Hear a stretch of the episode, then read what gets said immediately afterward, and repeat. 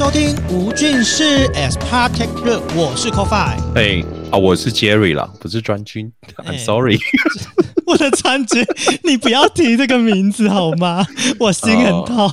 你知道不会啦，那个专军会听吗？会会没有？我跟你讲，就是原本原本我们真的已经约好要录音，而且哦原本疫情是稳定的，然后哦他那边的工作手边的事情也确实就是完毕，然后我们想说好，那我们就是之后一个月约一次，然后我们都已经在走走那个 run 那个 schedule，结果好啊，嗯，封城不是封城啊，就是现在这样子三级，那我们要怎么办？就是又因为他不能远端，所以变导致我就只好把这件事情再继续顺延。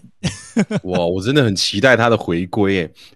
没有，我也跟他讲说，我也跟他讲说，我已经想好第一天回归要讲什么了。哦，真的啊，我已经啊好几个月没有听到专军的声音了。对对对对对，啊，今天要讲一个很重要的节气啦，就是还是要回到二十四哦节气数节的生活这件事情。好，这么这么快就回来了会，不会？虽然现在、哎没有要你知道拉太远，是不是？大家现在不是很流行说故事吗？我真心觉得应该是二十四节气哦说故事。你说哎就是快速听故事，因为我们就很哦像在聊故事啊，每天跟小朋友讲五个习俗，还有一个很棒的水果，这样。可是这样腔调要改变的，我可能不太适合哎、说不定你走出另人生另外一片天呢、啊。就是我要试试看是吗？是这个意思吗？说不定哎、说不定你整个变成小朋友的超爱，就是你知道，在小朋友的世界里面都有很多不同的人设。就是总不可能每一个人都是哦嗨、小朋友你们好，就不可能每个人都这样嘛，就可能还是需要类似你这种。可是我那那我要怎么调整呢？你可能就是用比较低沉的、浑厚的声音，然后跟小朋友讲话，嗯然后你要觉得你自己是一个呃国王，因为国王声音就是在故事对，在故事绘本里面是一个比较低沉的声音，就是国王通常都是比较沉稳，然后他是一个哦可以让整个国家幸福美满的一个重要的。的一个人物这样，所以你必须要这种嗯像你这种沉稳的声音跟小朋友讲话，就哎、小朋友，不不，你您领您领两个句子让我说说看好了，怎么样？没有，你就讲说，你讲说，呃，小朋友现在收听的是二十四节气，跟你说故事这样，哦。然后你用比较微可爱，但是你的声音维持一样。哦，小朋友，现在你收听的是二十四节气跟你说故事哦，我是二十四节气的国王，对，哎、很适合啊，有种水果奶奶的感觉。靠背，你认真哦？哎、我觉得水果奶奶的特色就是，她明明就扮演一个奶奶，然后但是他的声音就很还是很很男性，就是小朋友就会被那种魔性给吸引。还是你要不要就是扮女装，然后就是嗯讲个就是说故事节目，说你是皇这个声音装饰应该可以试试看了啊，那个人体装饰应该就是可以不用。先稍等，对不对？谢谢你，对，先稍等，哎、哎、先不要，好了，我们今天要讲的这个节气，其实为什么刚刚提到很重要，是因为这节气大家嗯最不陌生，应该就是也算是前五名不陌生的节气，就是大家很不陌生，就是冬至嘛。像这种冬至，就大家一定不会很陌生啊。那、这个节气可能也是前三名不陌生的。这节气叫做芒种，哦哎、怎么说？大家听到芒种就会想到那个啊，就是中国中国那边有一个这首歌曲嘛，后来被很多人翻翻唱。然后我们今天也请到一位就是、呃歌声界的呃小天使、哎来为大家唱这首歌曲。小天使哦，我我这样形容应该是不错错的吧？啊，应是是好的，正向的。对对对对，那我们就请小天使来唱一下这首歌。一想到你我就空恨别梦着，失去只会没有了。我怎能不能不进去附和？一想到你我就哼情不上这苦海着，心醉无聊落花影中游，想簇拥在小山梦酒，为我喝酒。哒啦哒啦，哒啦哒啦。哎，对，有听到吗？小天使唱完了，就觉得哦是不是很棒？据说小天使某一天会突然降临到我们这个二世节气嘿说故事节目哦。对，未来的某一天，我们会欢迎我们的小天使降临。对，其实芒种这天的到来也算是呃夏天的盛夏，你知道盛夏的果实，就是在讲芒种这个季节。呃，上礼拜有提到小满，就是其实还未满，但是芒种其实代表已经成已经满了。芒是麦类植物，种是谷薯类植物，所以代表这个季节这两种植物都已经很成熟了。所以在在这个节气啊，哦大麦、小麦啊什么的都很成熟，所以芒种其实也就是所谓的大满的意思了。哦，对对对对对，那今天前面先讲比较少，因为就上次小满的时候，就 Jerry 老板把我的饭碗抢走了，所以呢，呃就是 小抢一下啦，小抢一下。谚语的部分我们就交给 Jerry，然后我们就是、哦我先就直接快速进入那个习俗的部分，好不好？因为今天习俗增加我的工作负担 对对没有，因为今天习俗比较多，之前三个嘛，这次习俗有五个，哦嗯嗯嗯所以我调整一下你的工作，就是你可以更专注在习俗的部分。对，因为毕竟讲聊习俗这件事情，我觉得你知道会聊得比较开心一点。就是哦毕竟 Jerry 老板去上了正音班的课程，他来念那些俗语，可能会念得比较正啊、就不会像所以，所以我现我现在这一集要开始用正音班的方式讲话了吗？呃是先不用那个习俗的部分再、哦那个你等下讲谚语再再用就好，我怕听众会听不习惯。我还好吧听到中风。对。好好好，好，今天要聊习俗有五个啦。第一个就是难免要跟神明有关嘛。上一集就是我们每次都会有一个神明的生日，那这一次呢，哎，跟神明有关，哎，但是不是生日哦。这一集叫做送花神。哎，为什么想说哦为什么要送花神？那因为其实是这样，就是我们在农历大概二月二号的时候，就是嗯等于是花朝节，就是在古代会有个节庆，就是迎花那种，所以那时候那个节庆叫做迎花神。所以在农历二月二号的时候，花神就降临了，然后让百花盛开。那在芒种这天呢，其实也是所有百花开始凋零、凋落的时刻。所以在这天，我们会来送花神，就把花神送走，说啊，感谢你今年给我们这么美的花赏，这样子。所以芒种这天会有一个仪式，就是祭拜花神的仪式。啊，那这祭拜花神仪式这样，就你要把就是就是花的那个花神的那个神位归回那个花草当中，所以呢，这个时候呢，也会跟那个花神讲说啊，感谢你在这一年给我们这么棒的花来做欣赏。那大家一定觉得很荒谬，但是不用荒谬，因为这件事情送花神这件事情，其实是在知名小说《红楼梦》里面其实就写过了，大家应该都不陌生嘛。林黛玉是不是就是很爱为了花凋谢而哭泣？那这嗯这件事情其实就在《红楼梦》的第二十七回中记载，就是在这天呢、其实会有一个很热闹的民间习俗。那个林黛玉就在这天，呃，唱出了一首诗，叫做《葬花词》。他来朗诵《葬花词》的时候呢，所有的人就是哭成一片这样子。所以其实、这一天其实就是送花神的日子。所以在这一天的时候呢，就是你们要面对你们家已凋谢的那些花儿，致上他就是万分的谢意，感谢他给你们就是就是开花，好不好？这样听起来很悲耶，哦 蛮悲的，算是嗯呃，算是悲中带喜的节气，因为你们知道吗？花凋谢，接下来是干嘛？结果嘛。所以其实花凋谢的意义就是另外一个新生命的开始啊，就是它是一个一个循环嘛。所以嗯不要觉得就是花凋谢就是很让人哀伤。我们不是林黛玉，我们要抱着感恩的心，好不好？哦，感谢有你。对对对对对。哎，让你要唱一下吗？对先不用，今天有女神唱的歌，就是 啊，唱歌这件事情就先缓缓，好吧？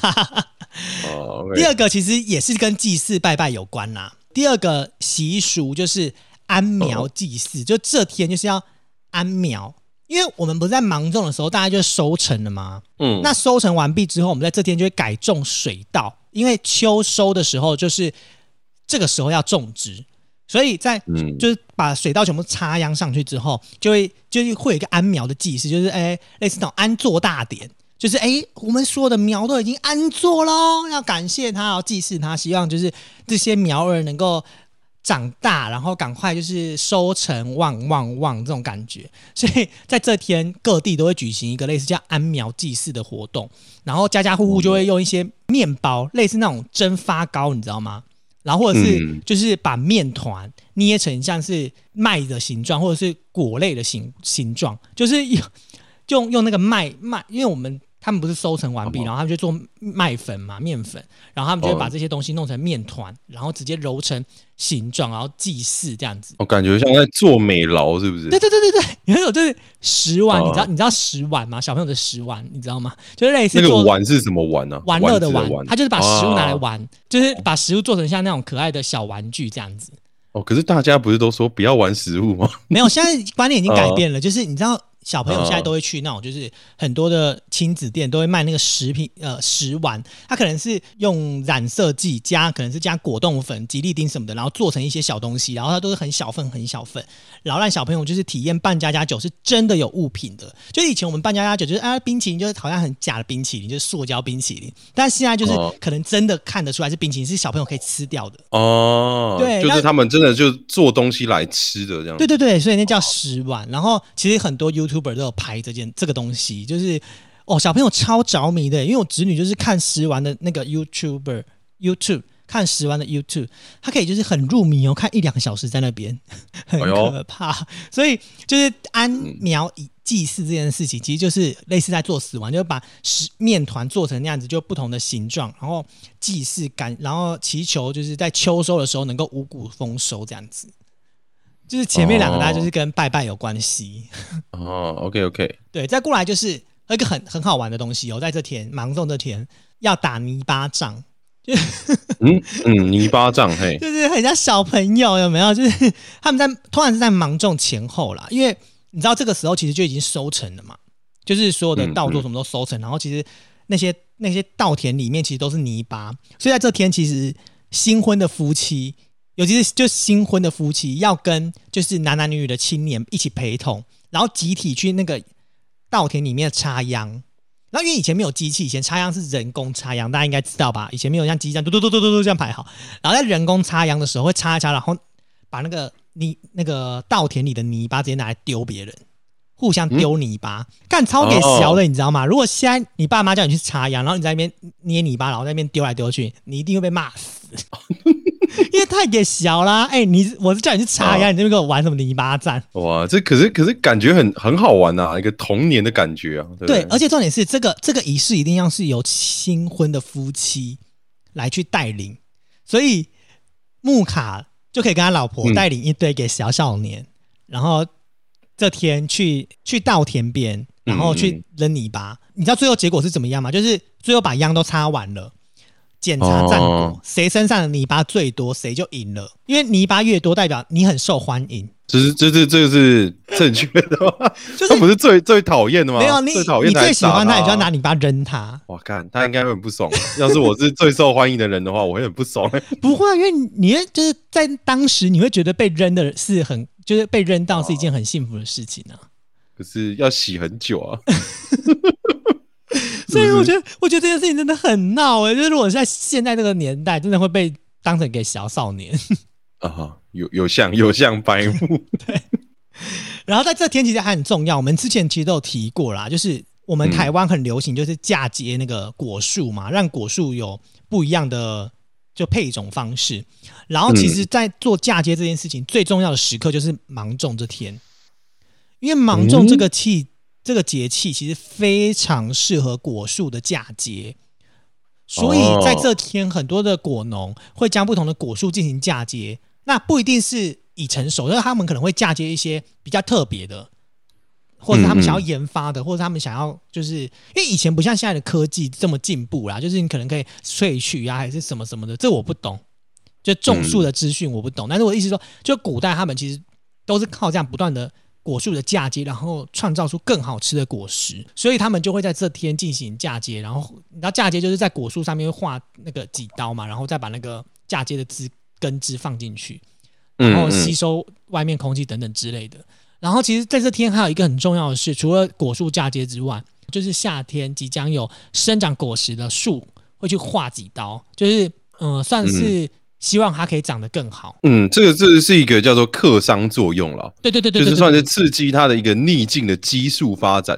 对，嗯这个东西我就可以说了啦。对 这个因为它就是增加它的一些伤口嘛，就是让植物感受到说它可能有一些危机性，所以它会刺激说它的一些其他的一些危机的逆境激素出来，可能有些的可能比如说花花类的，就可能刺激它开花，因为开花之后就是为了繁衍嘛，嗯。就让它感受到危机，所以它就会开花。然后有些果的话，就是有点那种类似开花，让它去结果啦。对对对这种这种感觉，对对对。所以其实这天就是除了嫁接之外，还会就是你刚刚说那句什么很重要的词语？逆境激素哦，逆境激素就是让树生成逆境激素，大家就在这就是在芒种这个时候。所以在这个时候看到树受伤了，不要不要为它心疼，应该要为它开心。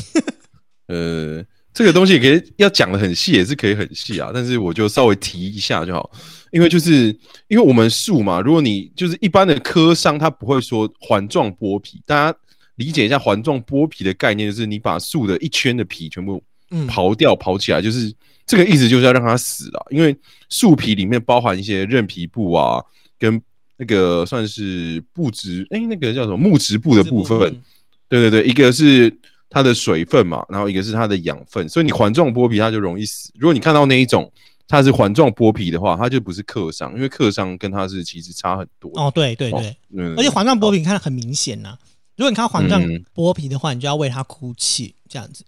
嗯，对对对，就好细了，对大概是提一下，哎对，然后第五个很特别，芒种那天还要做一件事情，叫做晒虾皮，就不是要购物哦，就是哦，就清空购物车，对不对？不是就是我不知道虾皮你们你们闽南语怎么讲啊？黑婆呀，我们都会讲哈皮，然后就以前我都以以为虾皮是虾的那个皮，你知道吗？但其实哦不是、欸，你知道虾皮是什么吗？虾皮是是我我我猜啦，因为我也不是很懂，就是那种小虾米的感觉。没有，虾米是虾米，虾皮是虾皮哦，是不一样的哎、哦，是不同东西是不同东西。西。对，哦，虾米呢简单来说，虾米就是去皮的，虾皮就是没有去皮的，哦，但是都是虾子。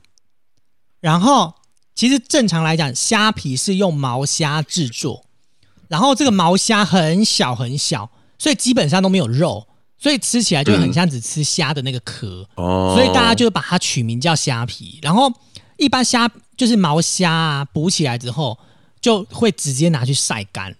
那虾皮的话，就它里面有肉，你知道虾皮就比较大，你看得到，就是它是只有肉的。然后就是、你们去外面买就知道，就是虾米跟虾皮其实不一样。然后虾皮是里面有肉，然后它是壳，然后它就是看起来很像只有壳，但是虾米它是比较大只，然后它是已经剥完壳的虾，所以不要误会以为虾皮是虾子的皮，但不是，它就是毛虾。对，在芒种这天，其实渔民很忙啦，他通常就会在这天晒毛虾。然后因为在芒种这个季节，其实毛虾就正值产卵季。但我想说，诶，产卵季不就是应该要就是让它产卵完毕之后再捕捞吗？没错，它就是因为同时会产卵，都已经会产卵完毕，然后它就会把它捕捞。然后而且这个时候呃的毛虾是最肥沃的时候，虽然它也是很小只啦，然后而且它的肉是比较扎实的，晒起来的虾皮会比较重，所以营养价值也会比较好。所以人们就会在这一天，就是芒种这天晒虾皮。所以在芒种这天晒的虾皮也俗称芒种皮。哦，也有特别的名字，对对，因为在这个时候的虾皮是最好，因为你知道虾皮就是它晒干之后，它可以卖很久。如果它保存的很好，它是可以，你知道晒干的物品它是可以卖很久嘛。所以有人会直接说我要买芒种皮，就是他只要买这个季节，因为这个季节的虾皮它就是比较厚实。对，哦然后而且虾皮其实也有分几种啦，就一般来说是生有生晒虾皮跟熟晒虾皮。那生晒虾皮的意思就是刚刚提到的嘛，它直接捕捞上来，然后它就直接去做曝晒成型，然后它的鲜度比较高，而且它不会不容易反潮，然后发霉。然后熟晒不一样，熟晒就是你捕捞完毕之后，你会加盐巴再去煮，所以通常这个虾皮的呃的口感会比较咸，然后它在这个时候它就是煮完之后才晒干，然后也可以让它的鲜味更提升，但是它的口感上，就是吃起来口感上，其实会比生虾皮来的没那么好，因为它毕竟是煮熟过的。哦，但是你知道，如果熟虾皮没有那么好吃，那为什么要吃熟虾皮？其实我也不知道，哎，就是古代呃不是古代，就是现在也是，它就有分这两种，因为呃熟虾皮主要是它保持的那个鲜味会比较浓郁一点，就是它的、呃生的鲜度高，但是熟的浓度高。对，哦，就是可能都可以买来试试看啦，说不定就会吃到不一样的感觉。但我觉得就这天的虾皮就是特别好，这样子。嗯，好哦我，的部分大概就是习俗，大概就到这边，然后我先先下哎班。我们二十四节气到这边先休息一下，我们等下马上回来，大家去上个厕所。哎，我们欢迎回来二十四节气的素解生活了。哎、广告回来，反正刚刚就是发生一些小小技术上的问题。哎放送事故啦，放送事故。对，好啊，啊，我就回来我们这个节气与农业啦，就是我这个的部分哈，嗯我们来稍微来提一下，就风调雨顺啊，则稻谷会成穗嘛，然后农民的额首称称庆，哎，这个时候的天气一热啊，令人昏沉。有没有发现说，其实这种这么热的天气，其实很容易想睡啊。真的，你知道吗？就是啊我觉得现在放假在家冷气，很容易，就是一睡睡到，你知道我今天很夸张，我今天睡到十二点多，嗯然后我还是被那个来送货的包裹的人打电话来说，哎、你的货到，因为你知道现在疫情期间货到了，他不会送上楼，你要自己下去拿。哦，对，所以我还被吵醒了，不然我可能不知道睡到什么时候。啊，容易昏沉啊，昏睡了。然后就有个谚语说什么“有好时啦，就懒去”，就是形容那个人们懒得活动啊，即使美食当前也不为所动，就是指这个时候，好不好？对，芒种逢雷美亦然。然后端阳有雨是丰年，哎，哦，就是指说芒种雨水就是一个丰收的预兆了。就是我们在芒种这一天，如果有雨水的话，这都是一个丰收的一个季节的感觉哈。嗯，雨水好重要，我跟你讲，真的，台湾今年所有的人都已经知道水这件事情对台湾有多重要。哎，我今天这边有下雨，虽然说是有啊有啊有啊。嗯哦，，你那边还在下吗？没有，也是断断续续，但是我觉得有下就是一个好，不要在 Jerry 老板上班的时候下，就是一个好。哎，对我我个人比较自私啦，我觉得你在我上班的时候下可以，但是不要下在我上班的路径上就好，我都可以接受。那上班时呢？呃，上班时哦，那个尽量也不要，因为我讨厌穿雨衣上班啦，因为我都是室外工作。好，嘿 嘿嘿，好，我们就继续接下来我们的渔业的部分哦。在芒种的季节中啊，在南部小琉球附近的海域跟苏澳外海，这样一样是有飞鱼可以捕啦。然后巴士海峡有尖鱼群哦，会同时出现。嗯，然后在那个什么台湾的南部啊、高雄外海啊、跟基隆澎湖、台南等地均可以捕到大量的小管啊，没有小卷，小卷，是说的我们的锁管，嘿，嗯嗯嗯嗯嗯，嘿嘿嘿，就是这个东西啦。我来把那个 coffee 丢掉了一个谚语，我把它啊我没有丢掉来讲，我没有丢掉 是被 Jerry 老板抢走的谚语。啊，我让你专心在你习俗的部分嘛，是不是？对吧？然后这个就是，哎，我们来开始啊。这四月就是芒种雨了，五月无干土，六月火烧土。哎，就是在说芒种的时候下雨啊，会可能会变连着下到五月，就是我们俗称的梅雨啦。嗯，它这个五月可能就是指说我们的一个农历的部分，嗯，然后再来就是五月龙船北，就端午节前后还会有吹一些北风哦，再来就是芒种风沙，这个沙是鲨鱼的沙，在鹿港一带的海域哦，芒种前后会出现一些鲨鱼，然后再来就是芒种至下，这个酸亚啦，就是芒果会落地。南部的热带水果芒果会在芒种后上市，哦，原来，嗯所以终于有芒果可以吃了啊，这是台湾的一个大水果啦，真的果季来了，哎，大家就准备等芒果出现哈。然后再来最后一个是芒种，然后就是那个蝴蝶啊，蝶仔就会讨食讨不到食物吃啦，就是阴历五月之后啊你，不是应该讲一下台语吗？哦，芒种的台语怎么讲？芒芒芒芒芒莽劲吗？芒镜应该是吧？芒镜，那蝴蝶嘞？嗲吧，嗲嗲吧。嗲吧嗲吧，我不知啊，道哎，完猛进蛋了。，偷博家啦。嘿，音乐五月的时候，阴历五月的时候，就是刚刚讲的，刚刚 c o f i 说的嘛，我们那个花会均均的过期啦，花期的时间过，这时候的蝴蝶就是它没有没有花粉可以采，所以他们差不多就要饿肚子了，这个意思。嗯，哎，如果这句有人会的话，就是会讲台语的话，帮我们讲一下，就是“芒种蝶仔讨无屎”，就是哦那不知道怎么讲哎。哦，OK OK，就等等等听众啊，我们坐等听众，好不好？来指导我们这些台语没有学好的人们 因为毕竟我客家人啊，这时候赶快推很远。啊，可以推啦，可以推。来来来，我们就这样子稍微带了一下我们的这个种植的部分，在我们的北部啊，就是一样这些葱类嘛，分葱、葱啊、胡瓜。然后中部的部分就茄子、菜豆跟土白菜啊，跟贡菜，还有我们的韩吉啦。南部就是韩吉，啊，公菜人家一定会想到韩吉是什么？啊，韩籍啊，韩韩籍就是那个不是跟韩国语没有关系哦，哎，没有没有没有没有没有，完全没关系。啊，就是一个地瓜啦，哎，韩籍是地瓜，那对吧、我们就拉回来我们的南部，就是蕹菜啊、小白菜、月瓜跟大豆这些东西。我刚刚讲的是你可以开始种植的部分，好不好？哎啊，我们就是哎一个 routine 结束了，我们的一个基本的一个操作结束之后，我们要干嘛？狗派，我们现在要干嘛？现在就是第二个 punch line，就是要跟大家聊聊叶配是什么。叶叶配是什么？来来来来来来来，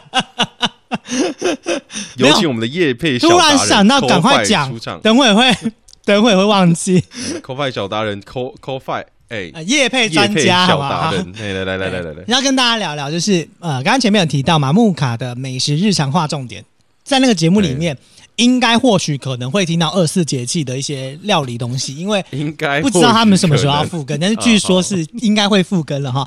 第二个呢，要感谢的呃不是感谢，第二个呢要叶配的是 Samantha 的餐桌上，哇，Samantha 餐桌上可是不一样，因为。他在节目里面会教大家如何做二十节气的小料理，然后可以快速、简单、轻易就可以上手这样子。呃，第三个呢，也是最认真的立委立委欧北贡哥，对，嗯立委欧北贡这个这档节目呢，会教大家二十节气怎么样养生功法，让你去调理你的身体。除了懂这些习俗要去做之外，打理好自己更是重要，哦好不好？我们这二十节气就是跟以上三档节目一起做联名合作。那接下来呢，哦要进行的最后一个 part 呢，就是就是我们谢谢大家，我们哎今天就到此结束，想听更多，请待下次没。有，请请请那个，请订阅那会员啊、每个月啊抖内一四九，你就可以听到接下来的节目内容喽。哎，谢谢大家，大大家再见，二十四节气，拜拜。好啦，我们隐藏节目的内容要跟大家聊聊一种水果，这水果是刚刚我们前面有提到是不是？我们前面 我们前面有提到的酸亚啦。哦哎，我觉得夏天不聊芒果，根本就像没有过过夏天一样。我觉得不讲芒果，我们肯定会被揍，是不是？有可能就想说，嗯，芒果呢？对啊，西瓜都来了，这芒果呢啊，芒果嘞，怎么让荔啊枝抢先了？没有啦，因为荔枝它的可以吃的时间点就比较嗯，比比较短一点，而且它比较短，所以才会在抢在芒果前面介绍。我们不是对芒果不好，啊，芒果真的也算是有点台湾果果的趋向啦，我觉得嗯有点。可是真的芒果的在被称为果果的地方，应该是它的芒果原产地啦。我们在讲的是印度嘛，就是在那边芒果不仅被当做果果，也帮被当做一个吉祥的象征，奉献给神啊。嗯，对，所以他们。跟台湾比起来，他们还是更爱芒果的，好不好？没有。其实印度那边本来就很适嗯合，很适合芒果，因为芒果本来就是一个热带、热带的，算热带亚热带的作物吧。它本来就是需要嗯比较高温一点，所以确实芒果在东南亚应该算是更不错的食物。哦，对啊，等下等下我们也会聊到啦，就有其他的国家的芒果也做的不错，除了台湾以外，但是我们现在先回来我们的印度哦，对，我们的印度他们有属于自己的芒果节哦，而且芒果节除了各种不同的芒果，还有激烈的那种吃芒果大赛，就是跟吃凤梨一样吗？就是每个人他会摆三公斤在你前面，然后三分钟之内看谁吃最多，你就可以去竞争他的名额。对对对，哦，对啊，如果去，你可以去网络上看一下他们吃芒果的那些影片啊，真的是没有在客气的，跟疯了一样那样子。芒果是什么时候传到我们相关的一个一些地方跟国家哦？就是相传啊，是在遥远的一千三百多年前，有一位得道高僧，他叫做唐玄，哎，这个是装吗？唐玄奘。就玄奘啦。就是他远去西天取经时，顺便带回了印度的芒果，嗯，而玄奘也被人们普遍认为是把芒果传到印度以外国家的第一人。哦这样讲好像也很通哎、哦，这是这这么说，对啊，因为确实当时就是在唐朝时候派派玄奘去西方取经嘛，所以这个时候他把这个作物带到那边，然后有那个果实让印度那边有开始吃，好像真的也蛮通的。如果这样讲，好像真的合理是不是？合理合理哦合理。对啊、就是啊，顺便就是带回来了啦。然后，嗯然后在这个它有那个《大唐西域记》啊，它中间有记载一个叫做烟波罗果见真于世的一个记载，就是而后会它之后往后，然后那个传到什么泰国啦、菲律宾啊、印度尼西亚等东南亚地区，这些这些地方其实产芒果都很强。不光是对，不光是台湾，所以台湾那些芒果的要去国际竞争，其实有很多的玩家啦，对，不一定打得赢，所以要还是要看 台湾之后有没有机会来跟他们打架一下。对吧、这芒果啊，其实还是跟一些历史人物啦，跟我们近代比较近一点的有点关联。诶，他在一九六八年的时候，跟我们的老伙计啊，那个巴基斯坦代表、送了毛主席一一篮芒果，毛主席就。转送给了工人阶级，为了纪念河南有个卷烟厂，就是特制了这个芒果牌香烟啊，到现在已经有四十多年的老牌历史的这个烟。其实你知道它这个烟呐、就很像芒果，哦它就真的就叫芒果，就这个品牌就叫哦芒是品牌哦哦，哎，就是在哦河南省那边就有的我一直想说芒果到底要怎么卷成烟？啊，这有芒果口味，我觉得可能有机会出芒果口味了。说不定真的有、欸，因为那个加香精就好啦。哦，对，就是芒果味的嘛。对啊，哈密锅味的烟也是有啊。对啊，对啊，哈味嘛，哎，哈味就是很奇妙了，嗯，对啊，就是对啊，就是我们来谈到说，哦我们历史谈完了嘛，我们来谈说它的那个实用性上面好了。但是就是一般来说，不是都说芒果算是好吃嘛，但是有些人会觉得不太好剥，所以就是有些人会去不太会去剥皮啦，有些人就直接切，然后就有人发明了一种叫做什么切两半剖成小块的吃法，为了避免去皮，但是这样是也有点麻烦啦。但是外国人就是外国人哎，嗯，哎、发发挥了一个聪明才智，发明了只用杯子把芒果皮去掉的方式啦。它是就是哎、可以试试看。如果听不太懂的话，也没有关系。哎、没有没有，这个就跟那个、啊、你知道吃奇异果去皮的方式一样啊，就是用杯子，哦然后直接刮，就等于是拿杯子当汤匙啦。其实没有没有没有没有没有没有听众想象那么复杂哈。哎呀，啊，我们来就是也顺便来谈到一下说芒果的一个副产品啊，就是我们一般来讲的就是芒果干嘛，对不对？嗯，那我们来就再来扯到另外一个国家啦，就是这菲律宾。菲律宾其实芒果干非常的有名，其实我觉得东南亚地区其实芒果干都蛮有名的，其实台湾的也不差嘛，就像泰国的也蛮强的。但是就是其实那时候就中国有出现一个很有趣的说法，他们就要，因为我觉得他们可能不知道是可能资讯看的没有这么样的充分啊，他们就说要抵制芒果干，然后饿死菲律宾。但是其实实际上，这个农业的 GDP 啊，在菲律宾中只占了差不多十趴左右，但是就是菲律宾主要的一个产业支柱是服务业啊，所以抵制芒果干，你还不如不要去玩，你才能有效的抵制它。对啦，其实确实是啊，我觉得要抵制东西就是没有那么容易啦。哦，你要抵制对方向了，嗯不然你看像台湾很多抵制的还不是啊东山再起啊，可能从棺材里面又爬了起来，对吧？改个名字，是不是说不定它不叫芒果，它就可以改头换面了。对啊，就是其实有很多东西你没有打对方向，你没有打到痛点啊，就是真的没有什么效果，没错，没错。对吧？我们再来普及一下哈，就是芒果，谈到芒果啊，其实我不知道大家对它的印象，如果是健康方面的话，是不是觉得它很肥呢？因为哎它蛮甜的嘛。没有，你知道芒果？你知道芒果？我不知道嗯，你有没有尝？你知道孕妇不能吃芒果吗？是容易过敏嘛。对对对对对对对对对对对对。其实这个东西啦，就是有个叫做芒果性的一个皮肤炎的一个状况了。哦，所以你是本来等下就要讲。对啊，哎呀，是这就是互相抢功课。哎，没有没有，你你你先来啊，你先来。没有没有啊，我只是我你的，只是因为我记得以前就是以前小时候妈妈就会说，就是其实芒果可以吃，但是不要一直吃，因为很容易嗯过敏。对，哦，其实这个过敏啊，其实还是真的是看人的啦。就是因而且它过敏的不是芒果本身，而是它的那个果皮的汁啊，可能它的树脂类似，它会引起那个过敏的红肿。所以它有毒的不是果肉，会比较偏向是它的果皮。对对对，就是它的汁跟皮啊，都会有一些白色的那种乳白色的汁液嘛。对，这个东西可能如果你就是身体比较不好的啦，不然就是对，就是身体健康状况不好，不然就是你本身就有过敏的，你沾到都会容易过敏，因为它里面有含有那个引起过敏的一个东西叫做漆酚啊。哎，油漆的漆，那一一般那个什么，一个有那个酚的那个分，嗯嗯嗯嗯嗯。哎，这个东西会容易就引发过敏，哎，所以请大家不要误会芒果啊，它是果肉没问题，果皮有问题，好不好？可以放心给小朋友吃啦，我觉得。可是因为人家是说，就是老人家是说，因为毕竟它里面就是含有你刚刚说那个什么酚嘛，七分七，分，所以其实孕妇吃的话，怕生出来的小孩会有过敏，就是对芒果过敏，所以就说这个时候最好是不要吃。其实说法是这样，并不是像你讲的会害自己过敏这样，害自己过敏，应该老人家他们会觉得这个东西，因为以前孕妇不能吃，所以就会有一种投射现象，就觉得啊，那不要多吃这样。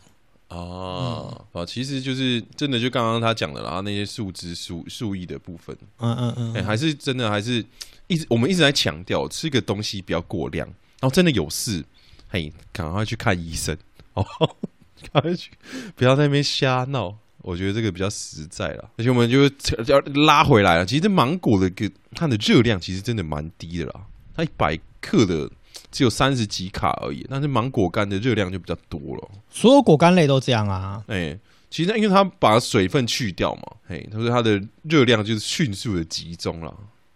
一百克的芒果大概是有三百八的大卡，你知道吗？其实一百克的薯条热量也只有二九八大卡，啊，所以芒果干比薯条更夸张哦。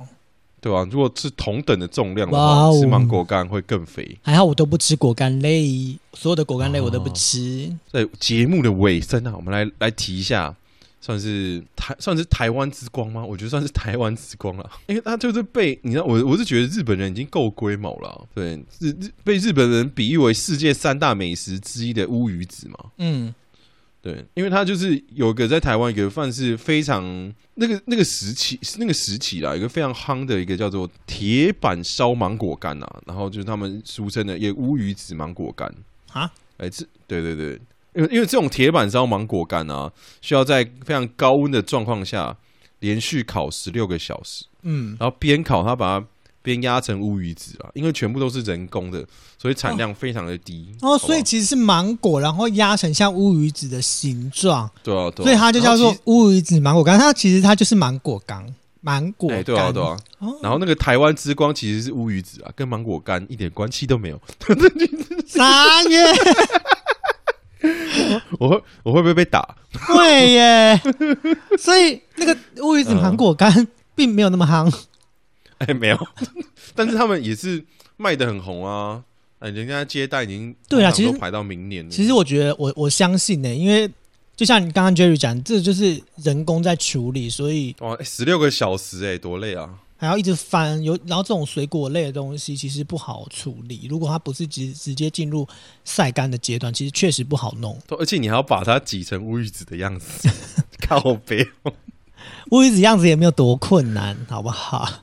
哎，可是他都要边夯，对，要边夯边成型边啦。挤啊，然后边成型，然后要一直夯十六个小时、嗯靠飞。好啦，就是如果有听众吃过的话，也可以跟我们分享一下。毕竟他订单已经要订到明年了嘛，所以嗯，就是我们也没有打算去吃，好吗？我发现我们现在最近就是越来越浓缩我们节目的那个调性，就是拉迪赛部分越来越减低，让我们的节目尽量紧凑一点，能够挪在五十分钟内这样子。那今天应该也是。以目前录音的情况看来，应该也是可以在四十分钟左右的时候就哎 close 这件事情。哦确实那就对于我们的听众来说，压力比较没有那么大。哦，就听听大家的意见啦。大家想要我们再闲聊多一点，也可以讲。对对对对大家希望我们再更浓缩一点，你想二十分钟就结束，你也可以说，但是嗯我们不一定会做了。我很努力哦。对啊，啊 重点是很开心，是因为哦芒种这一个节气终于赶在芒种之前。录制结束，然后也会准时在我们正常时间上架。哦。你说下礼拜 对，下哎，下礼拜你说礼拜几啊？礼拜四啊，是啊，哦，对，就六月六月四号，哎，六月五，哎，六月三号，哎，六月三号，六月三号，那也是差不多芒种前的两天吧。对啊，就芒就在芒种前了。然后，如果尽量可以，我们在六月十号就录制夏夏至给大家，好不好？啊，尽量不要拖太久。哎，我其实六月十号，哎，其实六月十七号录制也可以，两周后也还在夏至之前。好，我们再来商量看看到底就是我们会不会复检，就是敬请期待了。对啊，你看雀雀都已经不想理我们了，没关系，我们有了雀雀，我们还有千千万万个雀雀。啊，那么多雀雀啊，雀雀已经已经不雀雀了，这么雀雀。好哦，那谢谢所有听众各位俊丝们的支持。如果你喜欢我们节目的话，也可以去各平台给我们。给五星评价，然后留言给我们。现在很多地方都可以评定流啦，评定流。对对对评分、订阅、留言，IG 跟我们一起做互动。以上感谢大家，拜拜。哎，谢谢收听二四节气速解生活。